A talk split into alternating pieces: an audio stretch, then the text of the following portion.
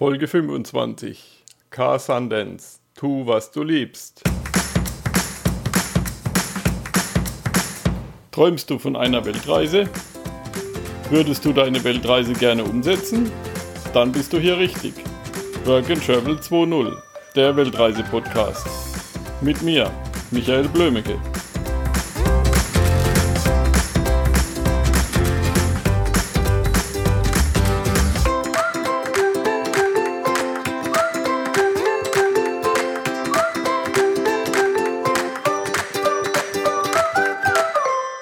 Hallo K, stell dich kurz vor. Du hast ja eine ganz besondere Familie. Ja, ähm, erstmal vielen Dank, dass ich hier mit dabei sein darf bei deinem, bei deinem Podcast, ähm, lieber Michael. Ja, wir sind, ich bin der K. Sundance, wir sind ähm, zusammen mit meiner Kathi, meiner Frau, haben wir sechs Kinder. Wir sind 2008 aus Deutschland ausgewandert ähm, verdienen seit 2010 Vollzeit unser Geld im Internet, ähm, haben aber über das pure Geldverdienen hinaus eben auch eine große Mission, Menschen zu helfen und ähm, unseren Teil dazu beizutragen, die Welt zu heilen. ähm, wir reisen gerne, wir sind eigentlich andauernd auf Weltreise, ortsunabhängig, haben eine Basis in Costa Rica. Wir interessieren uns für gesunde Ernährung. Ich bin ein Sportfreak, ähm, ich bin auch Künstler, ich bin Videofilmemacher, Fotograf, ähm, Coach, ähm, und so viele andere Sachen auch noch. Ähm, so, das mal in der Kürze liegt die Würze, das ist in der Kürze von uns hier. Ja. Warum seid ihr damals abgehauen, abgereist aus Deutschland raus? Ich meine, ihr wart ja eigentlich hier im Fetttöpfchen in Baden-Württemberg zu Hause und habt dann doch die Koffer gepackt und seid weg. Naja, also die Frage, die trifft wahrscheinlich auf alle anderen deine Gäste zu, auf mich nicht so wirklich, weil das, die Frage kann ich so nicht beantworten. Ich habe mich entschieden auszuwandern, da war ich sechs oder sieben Jahre alt und war das erste Mal am Reisen mit, ähm, da habe ich noch nicht mal meine Schule fertig gehabt. Ich bin mit 17 das erste Mal habe ich Interrail gemacht durch Europa, oder 18 war ich da, durch Europa. Ich bin 2000, 1995, 1995 direkt nach meinem Abi bin ich nach Costa Rica alleine für ein paar Monate, dann wieder zurück. Meine erste große Weltreise war dann Anfang 2000, äh, 1997. Die Kati kennengelernt 1997, 20 Jahre her in Neuseeland. Und ähm, seitdem waren wir immer wieder unterwegs. Also ich war nie wirklich ähm, so fest verankert im Schwabenland, wo ich eigentlich herkomme, sondern war schon immer auf Reisen. Und dann ähm, ausgewandert, wie gesagt, wirklich, dass wir unseren, unseren Wohnsitz und auch unseren Status hier in Deutschland und auch Kindergelder und sowas alles aufgegeben haben, war eben 2008. Ähm, warum? Weil ich schon, wie gesagt, als kleiner Junge, als ich mit meiner Mama im Urlaub war, gemerkt habe, wie schön das ist, im Urlaub zu sein. Wie schön es ist in Südeuropa, wie entspannt die Leute sind, wie entspannt auch die Deutschen, meine, respektive meine Mama war im Sommerurlaub. Und da war mir schon als Junge klar, hey, das will ich immer haben. Das will ich nicht nur irgendwie sechs Wochen oder drei Wochen oder zwei Wochen oder eine Woche wie die armen Amerikaner in, im Jahr haben, sondern irgendwie rund um die Uhr. Das ist mein Lebens, mein Lifestyle. Und das habe ich als Kind schon entschieden und habe dann quasi darauf hingearbeitet, das umzusetzen. Und jetzt machen wir den Podcast gerade. Ich sitze auf Hawaii in Waikiki Beach und ähm, ähm, wir sind halt dort am Weltreisen, weil wir das einfach so gewählt haben und zwar schon vor langer, langer Zeit. Ja. Also nicht nicht einfach reisen, sondern ja.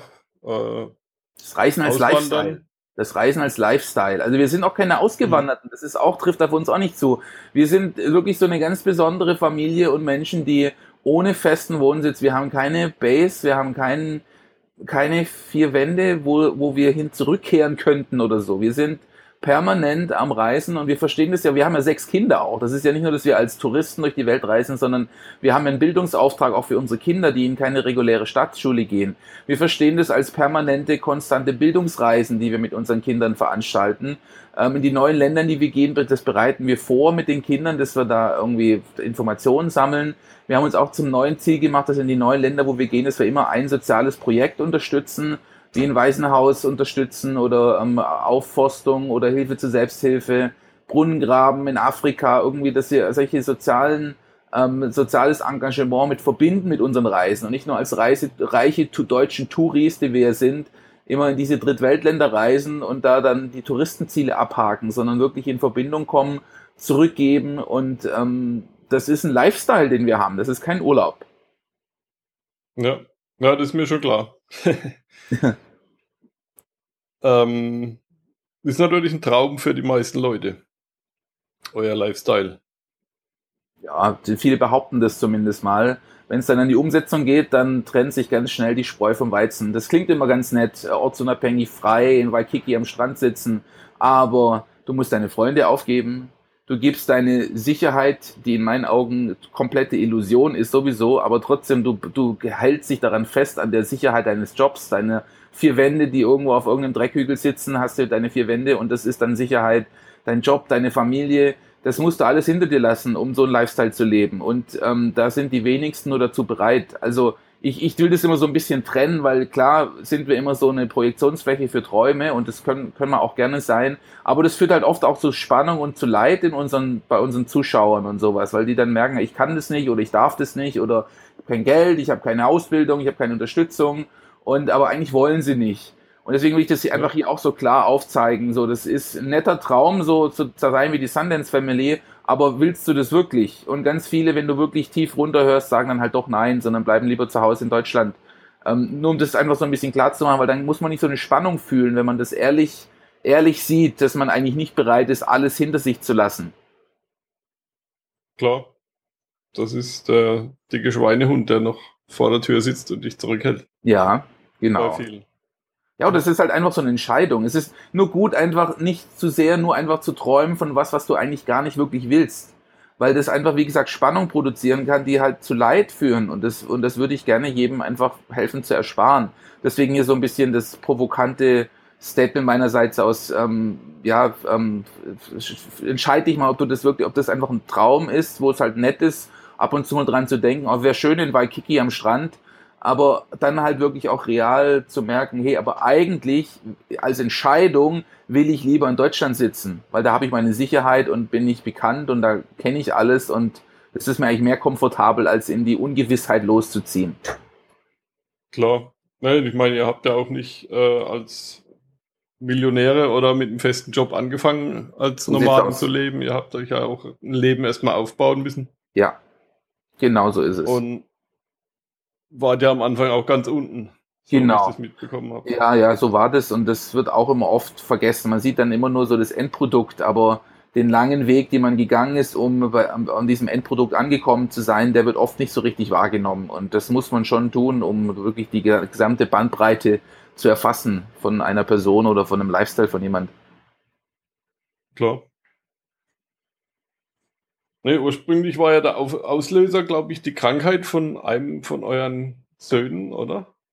Ja, das war so der ganz, der ganz am Anfang, der, das, der Beginn, ja, dass unser zweiter Sohn sehr krank war und chronisch, als chronisch krank diagnostiziert worden ist und uns die Ärzte einfach nicht helfen konnten.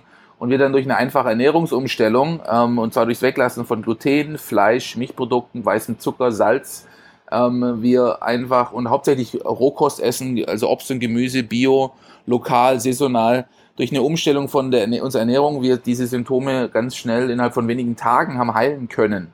Und das war so der Startpunkt. Das hat uns so begeistert, dass wir da mit so einfachen Methoden schlimmste Krankheiten, die die Ärzte, an denen die Ärzte aufgegeben hatten, heilen konnten, das zu teilen mit anderen Leuten. Und dann kam das Internet daher und dann habe ich einfach mit YouTube angefangen ähm, und wurde, wurden da relativ schnell auch erfolgreich, zumindest auf YouTube, ähm, und dann haben die Leute immer gefragt, was esst ihr, was äh, Rezepte, was essen ihr genau? Und dann haben wir halt unsere Lieblingsrezepte in dem Buch zusammengefasst, haben uns die Leute aus den Händen gerissen und das war der Startpunkt in unsere auch finanzielle Unabhängigkeit. Und dann sind wir mit einem kleinen Gehalt, wirklich zu klein eigentlich, sind wir nach Costa Rica ausgewandert und dann änderten sich die Fragen hin ähm, zu, ja, wie geht es mit dem mit einem E-Buch Geld verdienen? Wie, wie war, zeig, kannst du mir das auch zeigen? Wie geht es? Und dann wurde ich langsam in Richtung, habe ich meine Leute und mein Tribe und meine Anhängerschaft Richtung Business Coach umgeformt. Das war nicht meine Idee, sondern das kam wirklich von meinem, also ich habe einfach gehört, was die Leute von mir haben wollen. Und ähm, dann habe ich immer per Skype gecoacht und, und ähm, bis ich dann irgendwann auch müde wurde, immer die gleichen Prinzipien wieder zu coachen und ich auch gemerkt habe, hey, das ist ein System. Dem ich den 50. gecoacht habe, merke ich, hey, das, hey ich habe da ein System, wie ich das mache. Und das habe ich dann einfach in Videomodulen zusammengefasst, dieses System, das sich da äh, ähm, ähm, herauskristallisiert hat und unsere Online-Business-Schule wurde geboren. Und jetzt sitze ich da als, ähm, als Kopf der erfolgreichsten und mit Abstand größten äh, ähm, deutschen oder deutschsprachigen Online-Business-Schule mit über 1500 Mitgliedern. Und das war unsere Million-Dollar-Business-Idee. Und jetzt ist ähm, alles easy. Hinten ganz am Schluss ist alles easy. Ist gerade letzte Woche ist unser Buch auf den Markt gekommen. Wir sind in drei Kategorien Amazon Bestseller. Mit sechs Kindern um die Welt ist der Buchtitel.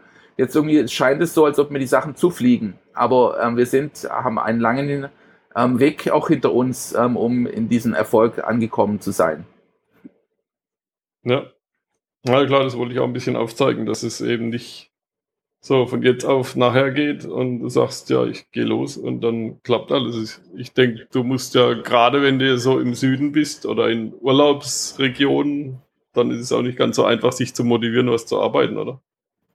Ja, nee, also das mag ich jetzt so nicht sagen so richtig, weil ähm, das, also ich glaube, dass wirklich Erfolg auch nur einhergehen kann oder Erfolg gepaart mit Glück gibt viele Leute, ich kenne viele Millionäre, die unglücklich sind. Es bringt auch nicht, irgendwie nur reich zu sein. Also, das, ähm, denn wirkliche Erfüllung im Leben kommt immer, wenn du einen Job oder wenn du deinem Leben Bedeutung geben kannst. Und mein Job ist, ist, ist äh, trieft und ist durchdrungen von meiner ähm, herzzentrierten Mission zu helfen und zu inspirieren und Menschen zum Aufwachen zu, zu bewegen und ähm, ihnen zu helfen, Leiden zu vermindern und sich ein schöneres Leben zu kreieren, indem sie wiederum anderen helfen. Und wenn du so dein Leben so aufbaust, dass du ähm, das um Leidenschaft und um deine Gaben und deine Freude herum aufbaust, dann ist es nicht wirklich Arbeit. Dann ich muss mich nicht wirklich motivieren. Jetzt mit jedes Interview, ich gebe gerne Interviews, ich rede gerne, ich bin leidenschaftlicher Redner und habe das zu meinem Beruf gemacht, zu reden zu können, inspirieren zu können. Also das sehe ich nicht so. Ich, ich hätte ja die Möglichkeit auch einfach aufzuhören. Wir haben lauter so automatisierte Produkte und so. Ich könnte oder müsste irgendwie eigentlich gar nicht mehr richtig arbeiten. Aber was machst du dann? Also wenn du das jetzt mal, für viele ist es auch wieder ein fantastischer Gedanke irgendwo oder so ein, so ein Traum, aber stell dir das mal vor, wenn du wirklich nicht keine Aufgabe mehr hast im Leben, wenn du dann nur noch irgendwo am, am Pool sitzt oder was, weißt du, was machst du denn dann? Und dann gar nichts mehr, zu, du keine Aufgabe mehr hast. Ist auch langweilig. Also um wirkliches Glück zu empfinden, und danach bin ich auf der Suche, ist, du brauchst Bestimmung, du brauchst irgendeinen Job oder eine Aufgabe, die dein Herz zum Singen bringt und dann ist es ja keine Arbeit mehr. Das ist einfach auch so eine Misskonzeption von den vielen Deutschen, die in Jobs sitzen, mit denen sie nicht glücklich sind, dass man immer auch so trennt zwischen Arbeit und Freizeit oder harter Arbeit auch oder so. Und diese Konzeption habe ich vor langem auf der Suche war ich mein Leben lang schon irgendwie diese Trennung zwischen Arbeit und Vergnügen aufzuheben. Und durch den und das ist auch wofür ich stehe mit meiner mit als Anführung der Tu was du liebst Bewegung, die wir ja gegründet haben, dass da dass diese Trennung sehr toxisch ist und dich sehr, sehr ins, ins Leid führt. Ja, und ähm, es geht darum, unser Leben so abzusetzen, dass du keinen Urlaub brauchst. Und das ist, was ich gemacht habe und deswegen muss ich mich nicht motivieren. Das passiert von, ich, ich mache freudvoll, sehr freudvoll meine Arbeit und denke eher so, ach schade, jetzt muss ich wieder aufhören oder so. Es macht so Freude. Aber ach, dann gehe ich halt mit meinen Kindern an den Strand spielen. Auch schön. sehr schön ja. sogar. Tu, ja, was das ist halt auch ein super Vorteil, den wir haben, wenn wir online arbeiten und orts- und zeitunabhängig sind, dass wir eben mit, der kind, mit den Kindern, mit der Familie was machen können. Genau. Wann die gerade Zeit haben und Lust haben und wir Lust haben. Ja. ja. Genau.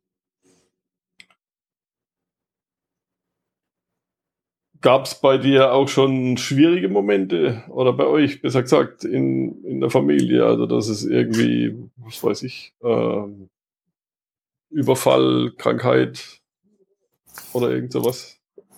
Wie habt ihr das gelöst? Nee, also honestly, das, wir hatten weder jetzt einen Überfall, sind wir überfallen worden, wir sind mal irgendwie meine Kamera aus dem Auto rausgeklaut worden. Also wenn man das jetzt als schwierige Zeit betrachten will, na gut.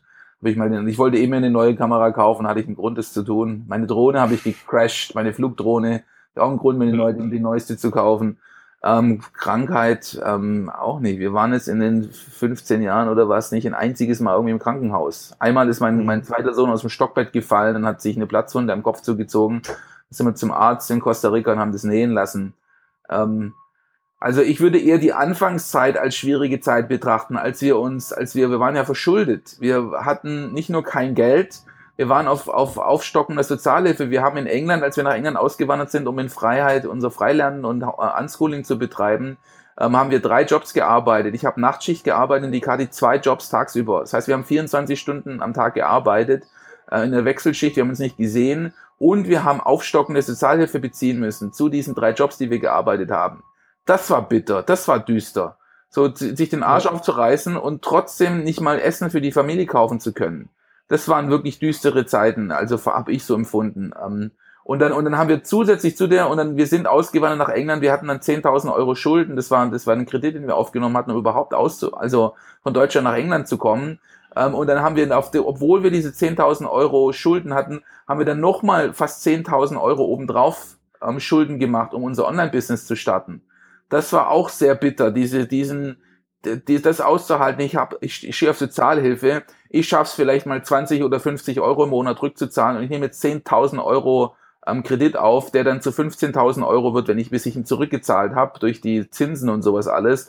Und ich, ich, ich schaff's gerade mal 20, 50 Euro zu zahlen, die wirklich fehlen. Ähm, da, das war ein große und dann auch nach Costa Rica auszuwandern. Wir sind nach Costa Rica geflogen, wir hatten irgendwie 500 Euro dabei und kein, keine, keine Savings, nur Schulden unsere Eltern, die uns nicht unterstützt haben, die das schrecklich fanden, was wir da gemacht haben. Wir hatten keine Ausbildung, wir hatten keinen Platz, wo wir bleiben konnten. Wir hatten ein Online-Business und haben irgendwie 300, 400, 500 Euro ähm, Bücher im Monat verkauft. Als ähm, ähm, da seinerzeit äh, der Joe war unterwegs ähm, als sechsköpfige Familie. Das war einfach viel zu wenig. Das, also wir hatten ganz viele solche ähm, herausfordernden Situationen in unserem Leben ähm, später dann habe ich mal einen, einen Coach angeheuert für 50.000 Dollar, habe ich, hab ich Coaching, ähm, einen Coaching-Vertrag unterzeichnet. Die 50.000 hatte ich auch nicht rumliegen. Also ich hatte immer wieder so Entscheidungen, wo ich mich komplett überdehnt hatte quasi oder komplett aus meiner Komfortzone heraus in ähm, Angst, in Schmerz reingegangen bin, ähm, weil sich das halt irgendwo aber trotzdem auch richtig angefühlt hat. Also wir hatten viele solcher leidensvoller Situationen, aber dass wir jetzt, wie gesagt, überfallen oder ausgeraubt oder mit Krankheit überschüttet worden sind, sowas hatten wir nicht. Aber als Unternehmer und als Mensch, der seine Familie oder alles immer wieder so ein bisschen auch auf die Linie gesetzt hat, auf die, ja, auf ähm, Rot oder Weiß äh, oder Rot oder Schwarz beim Roulette, so, das habe hab ich immer wieder, haben wir das immer wieder getan. Und das war sehr schmerzhaft. Und auch mit die Familie, ja, meine, meine Mama und Papa, die fanden es schrecklich. Wir hatten lange keinen Kontakt zu unseren Eltern, weil die das nicht verstehen konnten, dass wir unterbezahlte, ja, aber sichere Jobs in England gekündigt hatten, um in ein dritte Weltland zu fliegen, ohne Job, ohne, ohne irgendwas, ähm, mit der großen Verantwortung für eine große Familie seiner Zeit schon. Drei Kinder, das vierte war unterwegs also eben auch das auszuhalten, dass unsere Freunde, unser Bekannteskreis und die Familie uns verdammt haben, uns ähm, das uns verurteilt haben und wirklich dann auch nicht mit uns gesprochen haben. Also wir haben wirklich schon unseren Teil des Leids und der ähm, und der und des, des schwierigen Lebensumstände aushalten müssen. Aber der hat uns halt zu dem gemacht, was wir jetzt sind und mich kann jetzt nichts mehr schocken. Ich habe das alles, ich habe komplette Armut, ich habe ähm, Verurteilung seitens der Familie, ähm, ich habe das alles erlebt schon, ich weiß, wie das ist und also das ist gut, das nimmt dir alles so weg, was, was einem so normalerweise Angst macht. Und ähm, jetzt kann mich nichts mehr schocken, ich kann irgendwie viel leichter mutige, für andere Leute mutige Entscheidungen sind für mich irgendwie Peanuts. Das mache ich mit links. Und mhm. also von dem her dient es dienen, auch diese leidvollen Erfahrungen dienen ja, das sind die Erfahrungen, an denen man normalerweise am meisten wächst. Und von dem her sollte ja. man nicht vor Scheuen oder Angst haben, sondern die ähm, willkommen heißen und ähm, halt viel draus lernen, um dann gestärkt daraus hervor ein schöneres Leben in die Zukunft zu kreieren. Mhm. Das ist unsere, unsere. Leidensgeschichte. Ja, da geht es mit der Frage halt auch drum, weil immer wenn du irgendwie sowas machst, so ein Reiseprojekt, dann heißt ja, oh, da kann ja so viel passieren und im Endeffekt passiert aber eigentlich so gut wie niemandem etwas. Ja, das ist halt auch so eine Angst von Leuten, die halt sich nie raustrauen. Am sichersten anscheinend, das ist echt so eine, auch so eine totale Misskonzeption. Anscheinend soll es ja. ja. dann am sichersten sein, auch zu Hause auf dem Sofa, in deinen vier Wänden. Witzigerweise passieren hm. zu Hause die meisten Unfälle. Also wenn man ja, einfach statistisch, statistisch das sieht, haben die meisten Unfälle passieren zu Hause. Und das ist aber der Platz, wo alle denken, oh, das ist am sichersten. Das ist genauso wie mit den Flugreisen. Leute haben immer so Angst vom Fliegen. Aber wenn man bedenkt, dass das Flugzeug das sicherste Fortbewegungsmittel ist und es am meisten am, ich sage immer Leute, wenn du Angst hast vom Fliegen, eigentlich solltest du Angst haben, wenn du dich in dein Auto setzt und irgendwie zur Arbeit fährst. Das ist das Gefährlichste, was du tun kannst, weil da passiert am meisten, am meisten Unfälle passieren auf den Straßen. Hunderttausende Unfälle passieren auf den Straßen. Das nimmt aber keiner wahr sondern es ist mit der Angst, das ist sowieso, wenn du auch so ein Leben führst wie wir, wo ich andauernd mich meine Angst aussetze, das ist so eine Angst und Schmerz ist genauso so, so, so, so ganz interessante, ähm, komplett subjektiv empfundene und kreierte ähm, Phänomene. Wir haben im Schmerz irgendwie ähm, auch bei Medi ich war jetzt Anfang des Jahres im Schweigekloster, zehn Tage Schweigen äh, in Thailand in so einem Schweigekloster, dann habe ich 14 Tage Wasser gefastet. Da sitzt du dann von morgens um vier bis nachts um neun am Meditieren und du hast Schmerzen überall. Der Rücken tut dir weh, die Knie schmerzen. Und es ist so interessant, wenn du mal sitzt mit dem Schmerz und dich einfach zwingst, das auszuhalten. Wie von einer Sekunde auf die nächste in Schmerz, jeder kann das vielleicht auch nachempfinden, mal, dass du irgendwie, oder hast einen, was weiß ich, dich juckt ein Mückenstich, mal als Beispiel. Auch da, du wirst dann dauernd von Mücken gestochen. Jetzt stell dir den Mückenstich vor und der, du wirst wahnsinnig. Du könntest dich blutig kratzen und du kannst, hast das Gefühl, du kannst es nicht aushalten und auf einmal kommt dir ein neuer Gedanke in den Kopf oder was ich, du hörst einen Song, der dich begeistert oder irgendwie deine Aufmerksamkeit wird abgelenkt und dieser unaushaltbare Juckreiz ist von einer Sekunde auf die nächste wie weggeblasen. Du denkst nicht mal mehr dran. Ja, das ja. hat doch jeder schon erlebt, solche Situationen. Und so ist es mit Schmerz, so ist es mit Angst, so ist es mit diesen ganzen seltsamen Empfindungen, die wir selber uns kreieren. Die sind da und manchmal hat man das Gefühl, man kann es nicht mehr aushalten. Und wenn du dich einfach nun, das kann man trainieren, wenn du deinen Geist einfach ähm, ähm, so im Griff hast, dass du einfach deine Aufmerksamkeit umlenkst, dann kann die größte Angst, der größte Schmerz, kann, kannst du wie weggeblasen machen. Also das ist faszinierend und das, äh, also diese Studie des Geistes habe ich mich auch verschrieben ein Stück weit und das alles so, ich habe für mich ist das nicht mehr so wichtig das hat nicht mehr so essentielle, ähm, ich identifiziere mich nicht mehr so sehr mit meiner Angst. Sie ist da, ich hab, bin immer noch erfüllt von Ängsten und von Schmerz, den ich auch immer wieder empfinde und, und Verletzung und weiß der Teufel was nicht alles. Aber das ist da, ich bin manchmal erfüllt davon, aber ich nehme mich trotzdem auch selbst in dem, in dem, wenn ich erfüllt bin von Schmerz und Leid, ich nehme mich da nicht mehr so ernst drin oder weiß schon, während ich das fühle, hey, das geht auch wieder vorbei. Das ist impermanent, das ist nichts von Dauer, das ist halt jetzt so okay und ich lasse es zu, ich nehme es an, aber ich weiß schon jetzt, hey, das ist nicht so wichtig, das geht auch wieder vorbei. Und das ist eine ganz gesunde Haltung und hier mag ich gerne inspirieren.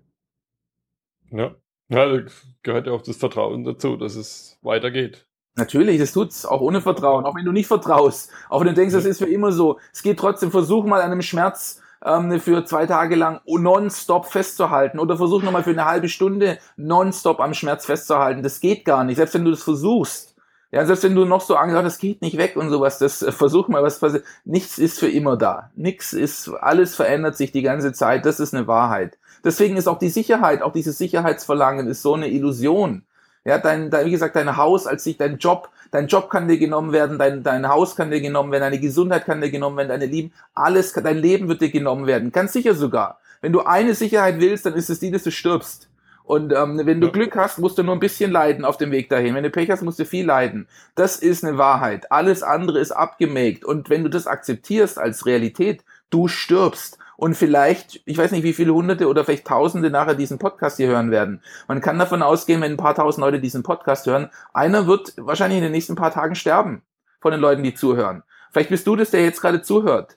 Das ist eine Realität, das ist ungemütlich und ich mache ja mir nicht Freunde mit dem, mit, mit Sprechen von Wahrheit, aber dich davor zu verschließen und eine neue Versicherungspolice abzuschließen oder noch ein neues Schloss an deine Haustür hinzuschrauben, wird dich dieser Wahrheit nicht entfliehen lassen. Und wohin führt dich das jetzt? Wenn du akzeptierst, hey, du, die als einzigste Wahrheit und Realität in deinem Leben kannst du akzeptieren, dass du und deine Lieben und alles, was dir lieb und teuer ist, irgendwann vergeht, vergammelt und stirbt, weg ist. Wohin führt uns diese Realisation?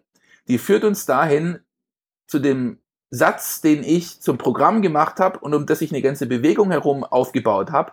Tu, was du liebst. Und tu es heute. Wart nicht drauf, bis du dann irgendwann wirklich zu krank bist oder wirklich dir die Möglichkeiten nicht mehr da sind, die du heute noch hast. Tu, was du liebst und tu es heute, sonst wirst du es morgen bereuen. Und sterb lieber irgendwie auf dem Weg hin zu dem Ziel, als auf dem Sofa sitzen zu bleiben Ähm, und auch hier als letztes, da mache ich jetzt mal meinen Mund zu, aus mir sprudelt's hier wieder raus, dass es ganz oft die Leute sind, die so sehr sagen, oh Mann, man muss doch Sicherheit aufbauen und man braucht doch den, ich habe hier meinen sicheren Job und mein sicheres Haus und Sicherheit, Sicherheit, Sicherheit. Dass die Leute, die ihr Leben aufbauen aufgrund von auf Sicherheit und ein sicheres Haus und Job und alles, dass das die Leute sind, die am meisten von Angst erfüllt sind und sich am unsichersten fühlen und immer ja. nach diesem Sicherheit streben und sie nie erreichen. Du, du erlangst die Sicherheit nicht durch eine Versicherungspolice oder ein extra Schloss an der Tür, sondern die Sicherheit erlangst du, indem du in diese Unsicherheit, in die, in die Angst reingehst. Und die sichersten Menschen sind die, die wenig besitzen, die wenig festhalten, die sich durchs Leben treiben lassen, ohne Angst und ja, das, das, die Sicherheit kommt nicht von deine, von deiner dicken Mauern um dich rum, sondern die hast du ohne Mauern. Wenn du nackt im Regen sitzt und, und dich deine Angst aussetzt und merkst, das ist alles nur eine Illusion, dann kannst du Sicherheit oder, oder okay werden mit der Unsicherheit. So, ich mache jetzt mal einen Punkt hier. Sorry. ja, ja das, das stimmt, was du sagst. Also, es gibt eine Sicherheit, dass wir irgendwann flach liegen und so ist weg sind vom Fenster und je nachdem, was man so glaubt oder glauben möchte, in einer anderen Welt sind. Vielleicht sind wir ja hier nur in einer großen Prüfung. Und wenn die Prüfung rum ist, dann kommen wir ins Paradies oder wir kommen in eine andere Welt, wo die nächste Prüfung auf uns lauert. Und es ist auch nicht mal so wichtig, irgendwie, egal jetzt, was, was da jemand glaubt, ob er Christ ist oder Buddhist, Buddhist oder Atheist, das spielt ja keine so richtige Rolle. Die Frage ist, wie nutzt du deinen heutigen Tag? Was machst du heute? Und tust du heute darauf, gehst du heute wieder in einen Job, der dich nicht erfüllt? Und wenn ja, wie lange willst du das weitermachen? Ja, willst du, wann willst du deinen Job, wenn du jetzt schon weißt, du machst einen Job, der, der dir keinen Spaß macht? Wann bist du bereit, das hinter dir zu lassen? Also verstehst du nicht, was kommt, was ist nach dem Tod, sondern was ist heute? Bist du bereit, Konsequenzen daraus zu ziehen, dass du merkst, hey, in manchen Bereichen ähm, bin ich nicht erfüllt, bin ich nicht so glücklich. Das ist okay. Die Frage ist, was tust du heute mit dieser Erkenntnis? Dahin führt uns unsere Sterblichkeit und unsere ähm, Vergänglichkeit. Dahin muss die, die muss uns immer in den Moment, in den heutigen Tag hineinführen. Und darin, was sind die Konsequenzen daraus, dass du sterblich bist, dass du, und wenn du das siehst, dann wird vieles so unwichtig. Wenn du weißt, morgen, wenn, stell dir vor, morgen würdest du sterben. Wie würdest du heute leben, wenn du weißt, morgen ist vorbei? Würdest du weiter in einen scheiß Job gehen? Würdest du weiter irgendwie den Nachbarn grüßen, den du eh nicht leiden kannst und irgendwie dem ein Bild vorspielen ähm, von jemand, der du gar nicht bist und der du vielleicht nicht mal sein willst? Oder würdest du einfach dich mit deinen Leidenschaften verbinden, mit deiner Freude verbinden und dem endlich Raum geben und dich damit und das tun, was du liebst und das tun, was dir Freude bereitet? Dahin will ich Menschen immer wieder führen. Ja, und dahin, dass sie, dass sie den Schritt auch machen und ja. nicht nur drüber nachdenken, wie schön wäre denn, wenn ich jetzt meinen Traum lebe, sondern einfach sagen, hier, äh, was brauche ich, um meinen Traum zu leben? Also besorge ich mir A, B, C, D und dann mache ich das und das und das und dann irgendwann geht's los. So sieht's aus, ja. Weil die meisten Leute sitzen da wie die Katze vorm Loch und warten, dass sich was tut. Aber das passiert das Maus zu graben schaffen sie nicht. Ja. Ähm, Gab es bei euch schon mal den Fall von Reisemüdigkeit? ähm, auch hier wieder, wir, wir tun, was wir lieben. Wenn das so wäre, dann würden wir aufhören zu reisen. Also, nee, das gibt's nicht. Wir, wir, wir reisen von einem schönen Platz zum anderen. Wir waren jetzt in Australien, haben, wir waren, ich wir, wir saßen von einem halben Jahr in Costa Rica, unsere Wahlheimat oder wo wir immerhin zurückkehren. Und dann sind wir von Costa Rica nach Thailand geflogen, weil wir da viele Leute aus unserem Tour Was Du liebst Tribe ein soziales Experiment, ähm, das das zweite Jahr schon veranstaltet haben, um sich zu treffen. 100 Kinder, 100 Erwachsene in einem Resort in Thailand und da monatelang gemeinsam überwintert haben. Da dachten wir, dieses Jahr, also müssen wir damit dabei sein. Sind wir nach Thailand geflogen, waren wir in Thailand, dann sind wir von Thailand nach Kuala Lumpur nach Bali und waren auf Bali einen Monat. Und dann sind wir von Bali jetzt, ähm, vor ein paar Monaten sind wir nach, nach ähm, Australien und haben einen Roadtrip gemacht durch Australien, um dann von Melbourne aus jetzt nach Waikiki, Hawaii zu fliegen. Verstehst du? Also wir suchen uns einfach wirklich nur die schönsten Plätze der Welt aus. Warum auch nicht? Selbstverständlich suchen wir uns die schönsten Plätze aus und reisen von einem schönen Ort zum anderen. Und wenn es uns irgendwo nicht gefällt, ähm, dann fliegen wir halt weiter. Und wir haben es meistens so, dass wir sehr frei und ungebunden sind. Wir haben jetzt als nächstes Ziel von hier aus fliegen wir nach Mexiko, um dann in Guatemala an einem Waisenhaus-Projekt ähm, mitzuarbeiten ähm, vor Ort. Ähm, und dann, aber was wir von Guatemala aus machen, wo wir in zwei Wochen hingehen, keine Ahnung. Also von dem her, wir können, man kann ja nicht, man kann ja schlecht von irgendwas müde werden, wenn man komplett frei ist in alle Richtungen, die ein das Herz rufen könnte, Offenheit hinzuhaben. Du kannst ja eigentlich nur müde werden von was, was du zu lang machst und da keinen Bock mehr drauf hast. Und unser Leben ist gar nicht so, dass wir lang irgendwo sein müssen oder, sondern wir sind ja komplett frei. Wir können jede Sekunde einfach Flüge buchen oder irgendwo anders hingehen, wo wir es halt schöner fänden als hier. Von dem her trifft diese Fragestellung auf, äh, ruft bei mir nur irgendwie mhm. verständnisloses Schulterzucken hervor, weil ähm, und selbst wenn ich jetzt ja. müde werde des Reisens, dann könnten wir einfach nach Deutschland gehen und in Deutschland bleiben wieder, oder? Aber das mhm. wird ziemlich sicher nicht äh, stattfinden, weil Deutschland ist mir viel zu deutsch oder uns allen. Das ist einfach, ähm, da sind wir im Sommer, Juli, August ist Deutschland für uns jetzt als Familie schön, weil da sind viele im Urlaub und die Menschen, die da sind, sind es ist schönes Wetter, du kannst abends draußen sitzen, selbst wenn es regnet, ist es ein warmer Sommerregen, es ist an, also es ist einfach schön und die Leute ähm, sind dankbar, dass es endlich mal warm ist und du bist im T-Shirt draußen, du kannst im Biergarten sitzen, du kannst ins Freibad gehen. Also das ist die schöne Zeit, wo wir dann gerne in Deutschland sind und ähm, aber so den ganzen Rest des Jahres können wir uns eigentlich sparen. Also da müssen wir nicht dort sein. Das, ähm, also wie gesagt, von dem her trifft es uns nicht so wirklich. Ja. Wir sind, wir können, du kannst dich müde werden, wenn du eh die ganze Zeit eigentlich nur dahin gehst, wo es dir Freude bereitet. Mhm. Ja, und ihr habt ja auch die, die Freiheit, einfach irgendwo zu bleiben, wenn es ein genau. halbes Jahr ist. Genau, wir können, und das ja. machen wir ja auch, also ein halbes Jahr waren wir jetzt schon lange nicht mehr irgendwo, aber wenn es uns jetzt irgendwo gefällt, normalerweise ist es immer so, dass wir nach drei Monaten an einem Ort dann irgendwie wieder sehen, was es einfach für viele andere Orte gibt. Und wir sind ja auch, es ist ja nicht nur wir, sondern wir haben ja viele auch World Schooling Familien, befreundete Familien, die auch mit ihren Kindern um die Welt reisen. Und das ist unser Freundeskreis, sind ja eher auch so ortsunabhängige Familien, die World machen. Und dann mit denen sind wir immer in Verbindung. Und wenn wir dann immer wieder hören, oh Mann, jetzt habe ich übrigens vor zwei Tagen habe ich einen Livestream gemacht mit der Patmam Family und der Weltreisefamilie. Jovo und Tamara Weltreisefamilie, die haben ihre zwei Kinder, die haben, glaube ich, vor eineinhalb Jahren ihren Job gekündigt und reisen seitdem, sitzen gerade auf Bali, mit denen waren wir in Bali an Reisen. Und dann haben wir die Patmam Family, die haben vier Söhne, reisen auch seit zwei Jahren, haben in Panama gestartet und ähm, sind jetzt gerade in Okinawa, Japan und schwärmen so von Japan, wie schön Japan ist. Weißt du, wenn dann, und dann treffen wir unsere World School Family, die Denning Family mit ihren sieben Kindern ähm, in, in Guatemala jetzt dann folgen wir den North and South. Das ist eine Familie mit neun Kindern, die jetzt ähm, seit einem Jahr, glaube ich, in einem RV in, durch Amerika getourt ist und die fliegen jetzt nach Europa und freuen sich als Amerikaner total Europa und die großen Kathedralen und Burgen und so zu erforschen.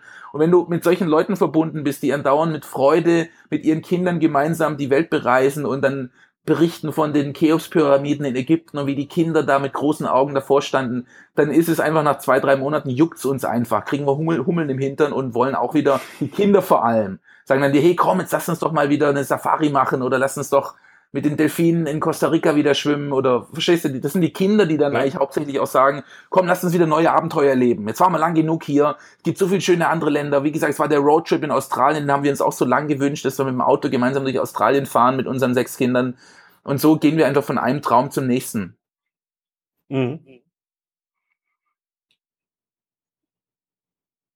Da kannst du mich ähm, doch sicher auch fühlen, oder? Als du bist doch auch so begeistert mit dem Reisen. Also das ist, klar. das, das ist einfach so eine Freude, andere Kulturen immer wieder zu erforschen, dich in deinem Deutschsein ähm, einordnen zu müssen und dein Deutschsein im Allgemeinen einordnen zu müssen, indem du einfach andere Menschen siehst, die ihr Leben komplett anders regeln und bewältigen. Und das ist einfach so eine Inspiration, finde ich. Es, ist, es wirft so ein anderes Licht auf mein Deutschsein, auf meine deutsche Prägung, wenn ich sehe, wie in der Karibik die Leute einfach in der Hängematte liegen und das als Lifestyle irgendwie ähm, ihre Arbeit verrichten. Ganz anders, wie wir das gewohnt sind, als strenge, ähm, ähm, effizienzbesessene, arbeitswütigen Deutschen. Muss man überlegen, ich, hab, ne, ich bin Schreiner, ich habe eine Schreinerlehre gelernt. Freitags mussten wir immer die Werkstatt putzen. Da wurde immer die Werkstatt gefegt. Um 4 Uhr war Feierabend und eigentlich war die Werkstatt immer schon um Viertel nach drei, halb vier war die schon sauber gefegt. Dann war das gang und gäbe, das war ein, eine, eine, ein, eine groteske Schauspiel, findet in ganz vielen deutschen Betrieben statt, dass du nachmittags, Freitagnachmittags, wenn geputzt wird, du musst mit dem vermaledeiten Besen durch die Werkstatt laufen und so tun, als ob du arbeitest.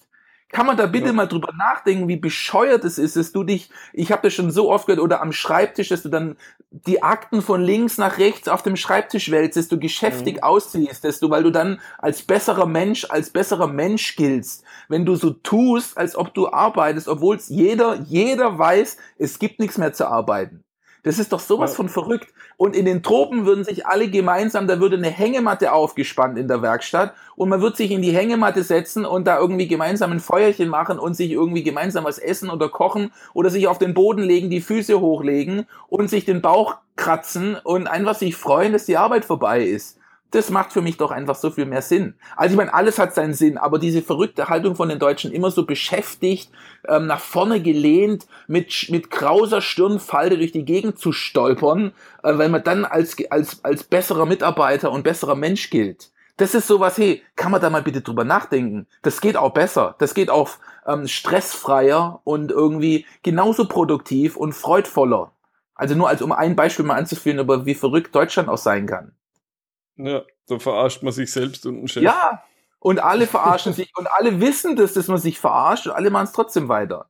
Also es gibt auch mhm. riesen Vorteile an Deutschland. In Deutschland, man kann sich verlassen. In den Tropen, wenn du sagst, hey, wir treffen uns um drei, dann kommt er halt um drei oder auch nicht. Dann kommt er halt irgendwann an dem Tag. Und also ich mag die deutsche Pünktlichkeit und dass man, dass man zuverlässig auch ist und sowas. Das hat auch wirklich seine, eine rote Ampel, wo alle anhalten. Das hat auch was, ich finde es immer schwierig in den meisten Ländern, wo kein Mensch sich an irgendwelche Verkehrsregeln hält und es ein Chaos überall ist. Also es hat auch wirklich seine Vorteile. Aber eben auch seine Nachteile. Und das kannst du nur erleben und erfahren, wenn du halt rumreist. Wenn du rumreist und dich einmal in der Distanz setzt zu dem Deutschtum und zu dem, wie man halt alles so macht, weil man es halt schon immer so gemacht hat und gar nicht drüber nachdenkt. Das ist gesund, finde mhm. ich, einfach mal so ein bisschen Distanz reinzubringen. Ja. Ähm, mal eine andere Frage. Du hast jetzt da ein paar Worte gebracht. World Schooling, Unschooling. Ähm, erklär doch mal ein bisschen, was das jeweils ist. Ja, also das wäre ein eigener Vortrag für sich. Ich versuche das kurz zu halten. Wir betrachten das deutsche Schulwesen an sich kritisch und vor allem unsere Kinder. Der Benny, unser Ältester, war ja am Anfang im System und der kam weinend nach Hause Tage und immer wieder und ähm, hat uns angefleht, bitte zwingt mich nicht mehr dahin, zwingt mich nicht mehr in den Kindergarten. Später ist rausgekommen, der wurde halt, was ja ganz normal ist, von den Großen gehänselt und die Großen haben halt den Kleinen immer eine drauf gegeben. So wie ist das gehört ja so anscheinend ne, im, Schulsystem.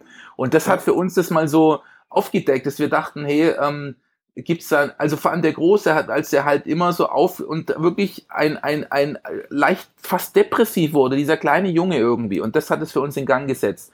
Und die Idee hinter dem ähm, World Schooling, Unschooling, Homeschooling ist, dass du diesen, ähm, ja, direktiven Frontalunterricht, wie er in, den, in der deutschen Staatsschule stattfindet, einfach ähm, alternativ ersetzt. Und es gibt da verschiedene, es gibt das Homeschooling, da würdest du den Unterricht einfach zu Hause machen. Und dann gibt es das radikale Unschooling oder dann die Erweiterung davon, ein kleinerer Teil der Menschheit macht es, das World Schooling. Das bedeutet quasi, dass du interessenbasiert die Kinder selbstständig lernen lässt. Dass, dass du die Kinder in ihrer Ganzheit siehst und siehst, was haben sie für Gaben, was haben sie für Leidenschaften, was haben sie für Interessen und sie darin förderst, dass sie diese selbstständig für sich erschließen ähm, und sich da, damit erfahren.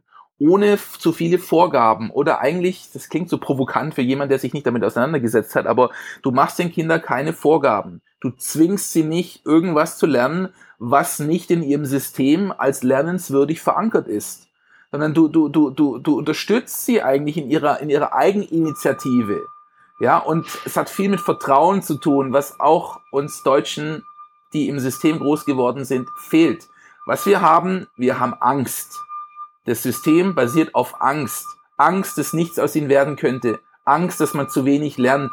Angst, dass, dass man, ja, das ist einfach Angst im Allgemeinen. Angst und nicht gut genug sein. Das sind äh, ähm, große Erfahrungen, die wir im Schulsystem und als Menschen machen. Und die gilt's ähm, hinter sich zu lassen, wenn du als Freilerner ähm, weiter ähm, oder deine Kinder aufwachsen sehen willst. Es hat mit Vertrauen zu tun, dass wir als menschliche Wesen auf, aus, als, als natürlichen Antrieb Leidenschaften und Freuden haben. Die wird gekillt durchs System und durch die Ausbildung und durch die Schule wird es bei ganz vielen abgetötet, weil in der Schule interessiert es keinen, was dich interessiert.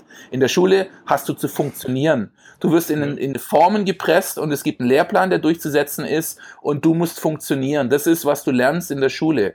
Und natürlich kollidiert, wenn du das auf einmal wegnimmst und du nicht mehr überhaupt niemand dir irgendwie sagt, was du zu tun und zu lassen hast, sondern die Frage ist hier, was willst denn du?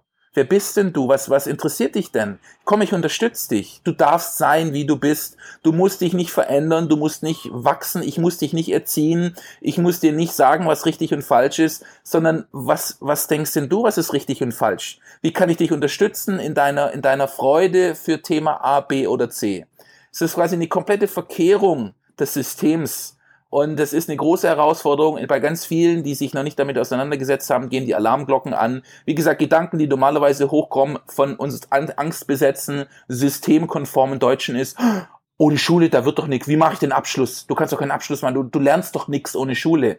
Das sind so vorgefertigte Phrasen, die automatisch aus uns rauskommen. Und wenn das, dir das auch so geht als Zuhörer gerade, bist du ein perfektes Beispiel dafür, wie halt indoktriniert du bist vom System. Und ich lade dich ein, einfach mal ein bisschen, wenn dich das interessiert und du Kinder hast, einfach mal Research zu machen. Google mal Unschooling oder Homeschooling oder World Schooling. Hau das mal in Google rein und schau mal, Google mal Freilernen. Google mal Leistschule oder Chitinin-Schule. Es gibt Schulsysteme aus Russland, es gibt Workshops, ähm, ähm, lerne lesen und schreiben in drei Tagen. Ja, lerne jede Fremdsprache in zwei Tagen.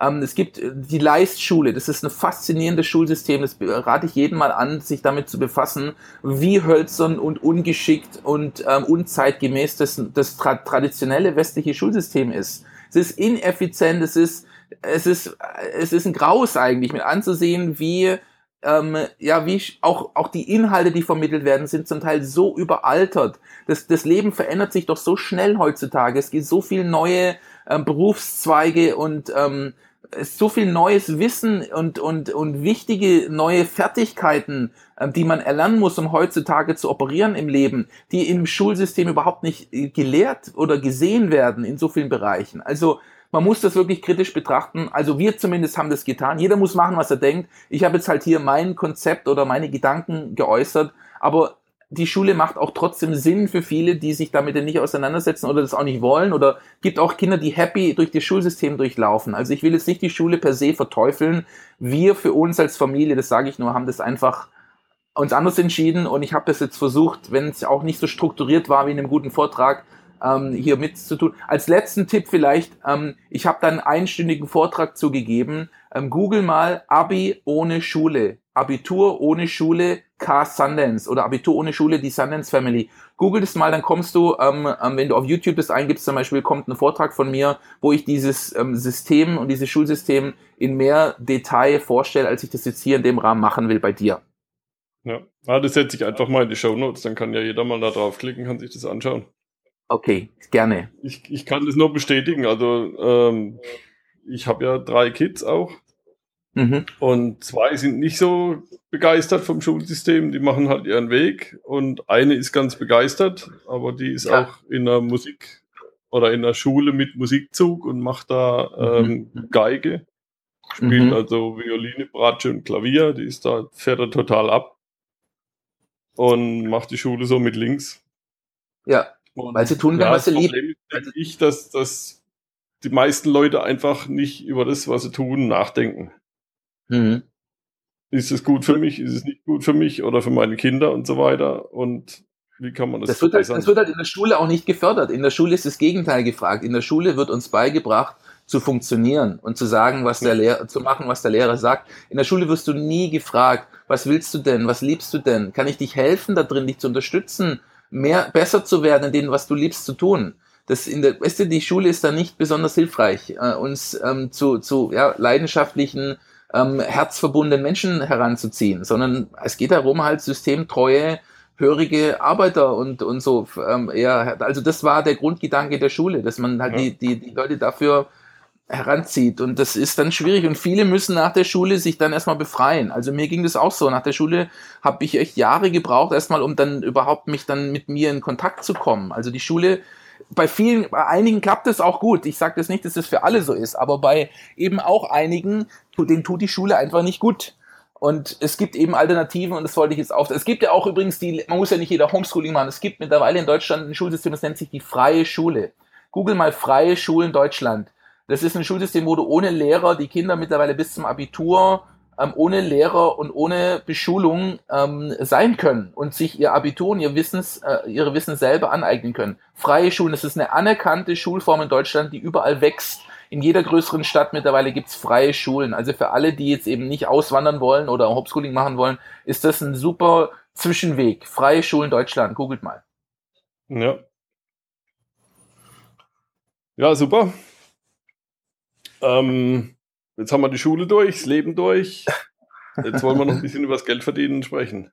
Also, du hast ja schon gesagt, ihr habt da einige Projekte und du hast auch was, wo man einfach so mal einsteigen kann und sich da mal schlau machen kann. Erzähl da mal ein bisschen was drüber, über das Projekt.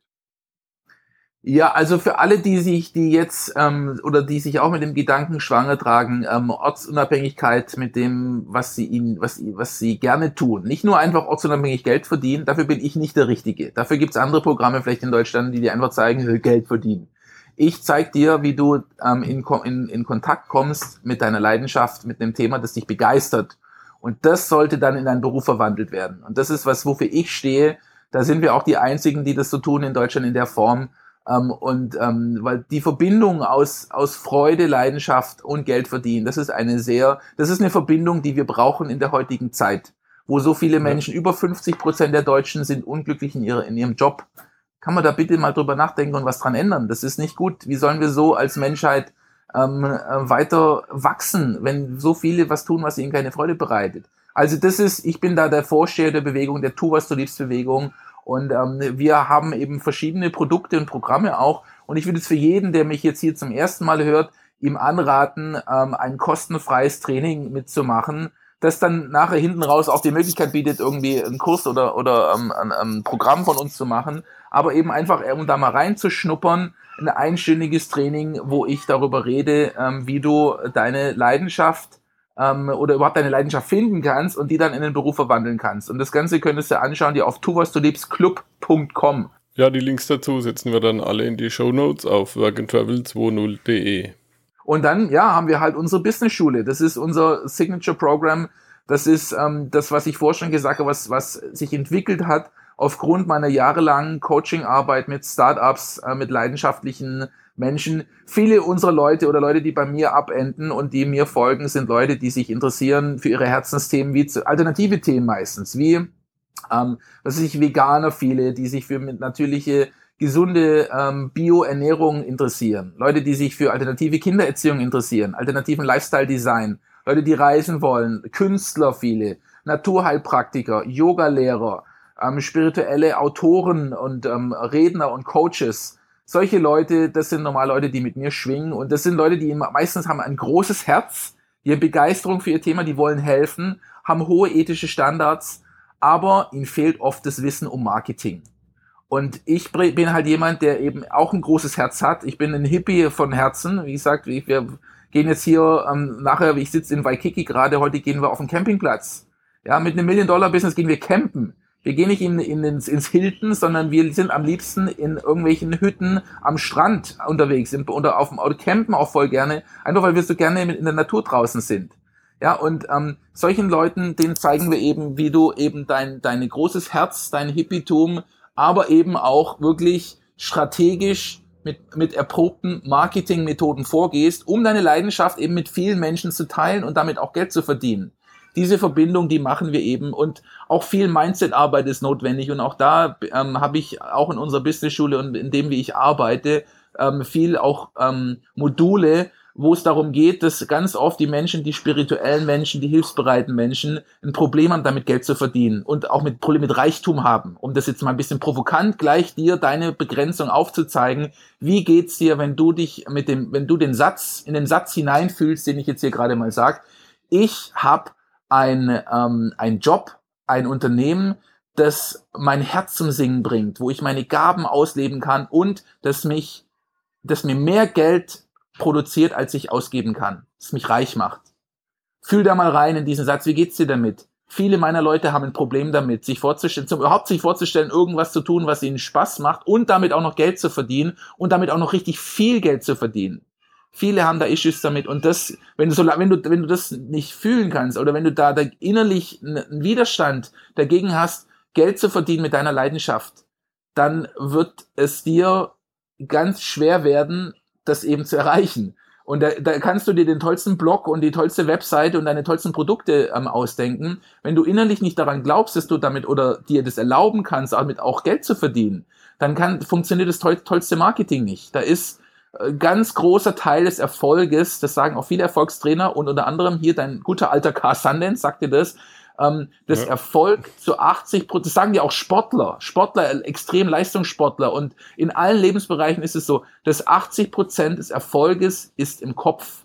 Das ist nicht die Technik, das ist nicht das Marketing, das ist nicht die Connections, die du hast zu den richtigen Leuten, das ist in deinem eigenen Kopf. Und wenn du in deinem Kopf musst du an Erfolg glauben und musst du zumindest mal aus dem Weg gehen mit deinen Begrenzungen und deiner dich klein halten und das darf man nicht und wer bist denn du? Und man muss doch hart arbeiten und Erfolg ähm, ist ein steiniger Weg zum Erfolg. Und lauter so Glaubenssätze, wenn du die nur genug denkst und mit genü genügend Leben erfüllt hast, dann wird es ganz schwer eben leicht und äh, mit Freu freudvoll ein erfolgreiches Unternehmen um deine Leidenschaft herum aufzubauen. Und mein Job ist es immer, alles wegzunehmen und zu, das zu dekonstruieren und eben zu, zu, immer wieder klar zu machen, uns allen klar zu machen, hey, das Leben ist ein Traum. Wir träumen auch im wachen Zustand, unser Geist träumt 24 Stunden am Tag und tagsüber erscheint uns das einfach ein bisschen realer alles. Ja, und, und wenn dein Glaubenssatz nur fest genug ist, dann ist, erscheint dir das als unumstößliche Realität. Böse Menschen, äh, reiche Menschen sind böse. Oder ich muss hart arbeiten. Oder das sind normalerweise Glaubenssätze, die uns, ähm, die, die ähm, unglaublich stark ähm, ähm, verankert sind. Und unser Job ist zu erkennen, hey, das ist halt nur ein Glaubenssatz. Man kann auch denken, ähm, alles, was ich berühre, verwandelt sich in Gold. Mir fliegt Erfolg und Geld nur so zu. Ich werde reich, indem ich meinem Herzen folge und tue, was ich liebe. Auch nur ein Traum. Ist alles nur ein Traum. Und die Frage ist, welchen Traum entscheidest du dich zu träumen? Ist immer eine Entscheidung. Oft macht man sich als Opfer, ist man aber nicht. Und das mache ich eben, jetzt bin ich wieder ein bisschen zeitgecheckt geworden, aber da, das ist meine Arbeit, die ich mache, in unserer Business-Schule auch, ähm, dass ich halt Marketing-Techniken aufzeige, dass ich zeige, wie du deinen Blog kreierst, wie du soziale Netzwerke nutzen kannst, wie du ähm, ein Produkt ähm, erstmal eine Umfrage machst, also da auch schon strategisch vorgehst, ja, wie du eine Umfrage machst, auswertest, um dann ein Produkt zu designen, das auch Leute interessiert und das die kaufen, wie du herzzentriert marketierst, wie du eine Verkaufsseite erstellst. Das alles tue ich in, in, in der Business-Schule, aber eben auch diese Mindset-Arbeit, die es auch braucht, um erfolgreich zu sein. Und ja. weil das so ein guter Mix ist, sind wir sehr erfolgreich und wir haben hunderte und aberhunderte von Bloggern, ähm, die aus unserer Business-Schule hervorgegangen sind. Wie gesagt, letzten Winter war das zweite Jahr schon, dass 200 Leute, die ortsunabhängig sind, sich in Thailand versammelt haben und den gesamten Winter gemeinsam als soziales Experiment mit Kindern, ähm, Kind und Kegel zusammengearbeitet und kreiert haben ähm, und ähm, ich sage das mit Stolz und mit Aufrichtigkeit auch, dass wir da super erfolgreich mit sind, weil Deutschland braucht, braucht solche erfolgreichen Leute, die herzzentriert wichtige Informationen teilen und damit erfolgreich sind. Es gibt genug griesgrämige Leute und auch erfolgreiche Leute von mir aus, die aber was tun, was keinem was bringt, weil sie damit unglücklich sind. Unsere Bewegung setzt da was dagegen und wer Interesse hat, schaut einfach vorbei auf tuwasduliebsclub.com. Dort kannst du umsonst ein Training erhalten und dann auch Zugriff erlangen auf unseren Tribe, um da Mitglied zu werden und da mitzumachen. Ja, prima. Ähm, das sind wir schon ziemlich durch mit der Zeit. Welchen ultimativen Tipp, also ich meine, du hast eigentlich schon tausend ultimative Tipps gegeben, kannst du meinen Hörern noch mit auf den Weg geben, außer die Schule zu machen, die wir in Work and Travel in die Show Notes reinschreiben? Ja, ich, Was ich, hast du noch zu bieten? Ja, ja, aber was habe ich noch zu bieten? Ich, diese Schule ist hinten dran gestellt. Ich, viel wichtiger wäre es mir, als dass du meine Schule machst, wäre es, dass ich aufgrund von diesem Interview mehr Leuten helfen kann, zu tun, was sie lieben und einfach mehr Glück zu empfinden, Leiden zu verhindern. Und deswegen ist mein abschließender Tipp ist immer so eine Frage, die ich an dich richten will. Die Frage ist, wie glücklich bist du? Alles, dein gesamtes Leben, dein Tun, dein Denken und Handeln sollte sich darauf ausrichten, gute Antworten auf die Frage zu finden, wie kann ich glücklicher sein? Wie kann ich mehr Bestimmung und Bedeutung in meinem Leben finden? Und wenn du eigen, einzelne Lebensbereiche identifizieren kannst in deinem Leben, wo du das Gefühl hast, dass du nicht glücklich bist, dass du nicht dein Potenzial lebst, dann ist mein Anstupser hier nochmal, what the fuck are you gonna do about it? Was wirst du daran ändern? Und mein Ding ist immer Menschen und dich hier besonders und jeden einzelnen Zuhörer, der sich hier angesprochen fühlt, ins Handeln zu bringen. Ich sag's nochmal, ich habe es am Anfang gesagt, das Leben ist kurz. Eine Sache ist sicher, du stirbst irgendwann. Und äh, für ganz viele wird an dem Tag, an dem sie sterben, wird es ein bisschen wie eine Überraschung kommen. Wenn du auf einmal realisierst, oh hoppla, das war's jetzt. Hoppla, hey, das ist mein letzter Atemzug. Ich gehe jetzt. Auf Wiedersehen. Das wird für viele von für uns wie eine Überraschung kommen. Ja, manch einer wird auch, wenn er ganz alt wird, wird dann merken und wird, also wird sich darauf vorbereiten können. Aber für viele von uns wird der Tod sehr überraschend kommen und ähm, wahrscheinlich schneller als wir wollen. Und selbst ich, ich habe in einem Sterbeheim gearbeitet, selbst für 80 oder 90-Jährige, die sagen dann, oh hoppla, jetzt ist vorbei. Also selbst wenn du 80 oder 90 bist, bist du, sind oft die Menschen da nicht drauf vorbereitet. Und nochmal dich dahin zurückzuführen, dieser Tag wird kommen und du wirst vielleicht überrascht sein. Und, und viele, die ich im Sterbeheim begleite, ich habe viele meiner, meiner ja, Inspirationen meines Seins und meines Wirkens jetzt habe ich aus diesem Sterbeheim mitgenommen, mit dem ich in England gearbeitet habe, die Nachtschichten gemacht habe, weil ich so viele und die Großzahl der Menschen, die ich begleiten durfte in den letzten Stunden in diesem Leben, wo ich Händchen haltend am Bett saß und, und so drauf gewartet habe, dass der letzte Atemzug jetzt kommt, ja. Den Großteil dieser Menschen, die ich gesehen habe, sind gegangen mit Bedauern. Die sind gegangen mit den Sätzen wie, das waren viele letzte Sätze, die ich von Menschen gehört habe, die gesagt haben, oh Mann, hätte ich doch mehr Zeit mit meiner Familie verbracht. Hätte ich doch mehr Zeit darauf verwandt, diese Traumreise nach Hawaii zu machen. Wäre ich doch ein bisschen verrückter gewesen, hätte meine Träume gelebt. Das ist, was Menschen zum Schluss ganz oft sagen, wenn der letzte Atemzug wirklich unmittelbar bevorsteht. Und ich habe mein Sein der Mission verschrieben, mich selber, aber auch mein Umfeld anzuhalten, ein Leben zu kreieren, das wir nicht zum Schluss mit Remorse, heißt es im Englischen, und Regret von dannen ziehen müssen. Weil egal, ob du jetzt glaubst, was jetzt nach dem Tod passiert, wenn die letzten Momente deines Lebens mit, von Bedauern erfüllt sind, dann könntest du mit dem Gefühl und dem Gedanken deinen Körper verlassen, scheiße, das war ein Leben, das ich nicht voll gelebt habe. Das war, ich bedauere, das Leben so gelebt zu haben. Und das wäre traurig und ich würde jedem hoffen, dass du dein Leben so absettest, dass du, es geht nicht darum, auch für mich, ja, dass du all deine Ziele erreicht hast, aber es geht darum, dich auf den Weg hin zu deinen Zielen zu machen. Weil wenn ich heute sterbe, dann kann ich wenigstens sagen, hey, ich war auf dem Weg dahin, mein Heilzentrum und die Idee von den vielen Heilzentren auf der Welt umzusetzen. Ich, ich, ich, ähm, ich habe die ganzen Länder, die ich sehen wollte, habe ich zu 90 Prozent abgehakt. Ich bin, ich, verstehst du? Du kannst wenigstens auf dem Weg hin zu deinem Ziel sterben. Und dann wirst du nicht mit Bedauern sterben, weil dann kannst du rechtschaffen sagen, hey, ich habe es versucht, ich habe es getan, ich war auf dem Weg dahin. Aber auf dem Sofa sitzen zu sterben, zu merken, hey, ich bin eigentlich die letzten zehn Jahre, habe ich diese Entscheidung, die ich treffen wollte, vermieden. Ich habe das nicht gemacht aus Angst heraus. So willst du nicht sterben. Und hier nochmal dir deine Sterblichkeit vor Augen führend, ist meine Inspiration für uns alle. Lass, tu, was du liebst und tu es heute. Ja. Punkt. K is signing out. ja, kam mir gerade der Gedanke, lebe selbst und lass dich nicht leben. Ja. So genau. ganz auf den Punkt gebracht, weil die meisten Leute lassen sich leben, die gucken halt, was so um sie herum passiert und machen vielleicht ein bisschen mit, aber selbst was ja, zu du, machen. Du, du, ja, du lebst als, als, dass du reagierst, du reagierst und du hast das Gefühl, das Leben schmeißt dir was in den Weg und du reagierst da drauf. Und das ist eine, du, du gibst es aus der Hand mit dieser Einstellung. Du bist der Erschaffer und du kannst kreieren, nicht reagieren. Und das liegt halt in uns. Dafür musst du aber Verantwortung übernehmen und ähm, vor allem in Angst und sowas und, und Widerstände reingehen. Aber das geht, wir haben das gemacht, ohne hochverschuldet, ohne Unterstützung, keiner hat an uns geglaubt, ohne Ausbildung, ohne irgendwas. Wenn wir das können mit vielen Kindern, auch von der Sozialhilfe, was kannst dann du in deinem Leben erreichen? Ja. Man unterschätzt, was man erreichen kann. Na, immer. Sogar ich mache das noch, na klar. Ja. ja, super. Vielen Dank für das Interview. Ich wünsche euch jetzt ein schönes Camp mit euren Kids da in Hawaii auf dem Campingplatz.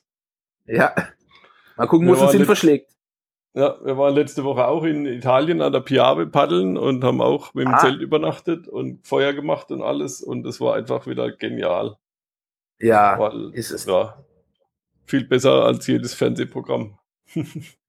so sieht's aus. Es ist echter. In der Natur draußen zu sein, irgendwie mal draußen auf dem Boden zu schlafen, Lagerfeuer, da wird das Leben so echt und so farbenreich auf einmal. Auf der Couch ja. vorm Fernseher ist alles immer so, so ein bisschen so gedämpft, 20 Prozent, 10 Prozent, 5 Prozent da. Aber draußen in der Natur wird, wirst du auf einmal so lebendig. Wir sind Menschen, die aus der Natur kommen. Das wird uns nur viel zu selten leben wird das auch. Ich freue mich da total drauf heute draußen, weil das ist ein Campingplatz direkt am Meer. Kann man dann quasi vom Meer es ist toll, im Meer sitzen, dann duschen und dann kannst du da auf, der Bo auf dem Boden sitzen und so. Ich finde es toll. Ich freue mich total. Und die Kinder umso mehr. Die Kinder haben, sind, die rennen hier um mich rum. Ich muss jetzt auch gleich aufhören hier, weil die die sind kaum zu halten, die wollen jetzt los und ähm, da das Zelt aufbauen und so. Ja, ja, bevor sie dir dein Kabel aus dem Rechner ziehen. Ja, genau. Papa endlich aufhört. Ja. Also super, hat mich gefreut, dich zu interviewen. Vielen Sehr Dank. Gerne. Und bis zum nächsten Mal bei workandtravel20.de. Sehr gerne. Alles Liebe euch, macht's gut, tut was ihr liebt. Ciao. Let's go! Vielen Dank für deinen Besuch. Abonniere Work and Travel 2.0 auf iTunes oder in deiner Podcast-App. Work and Travel 2.0 in einem Wort geschrieben. Die beste Bildung findet ein gescheiter Mensch auf Reisen, sagte schon Goethe.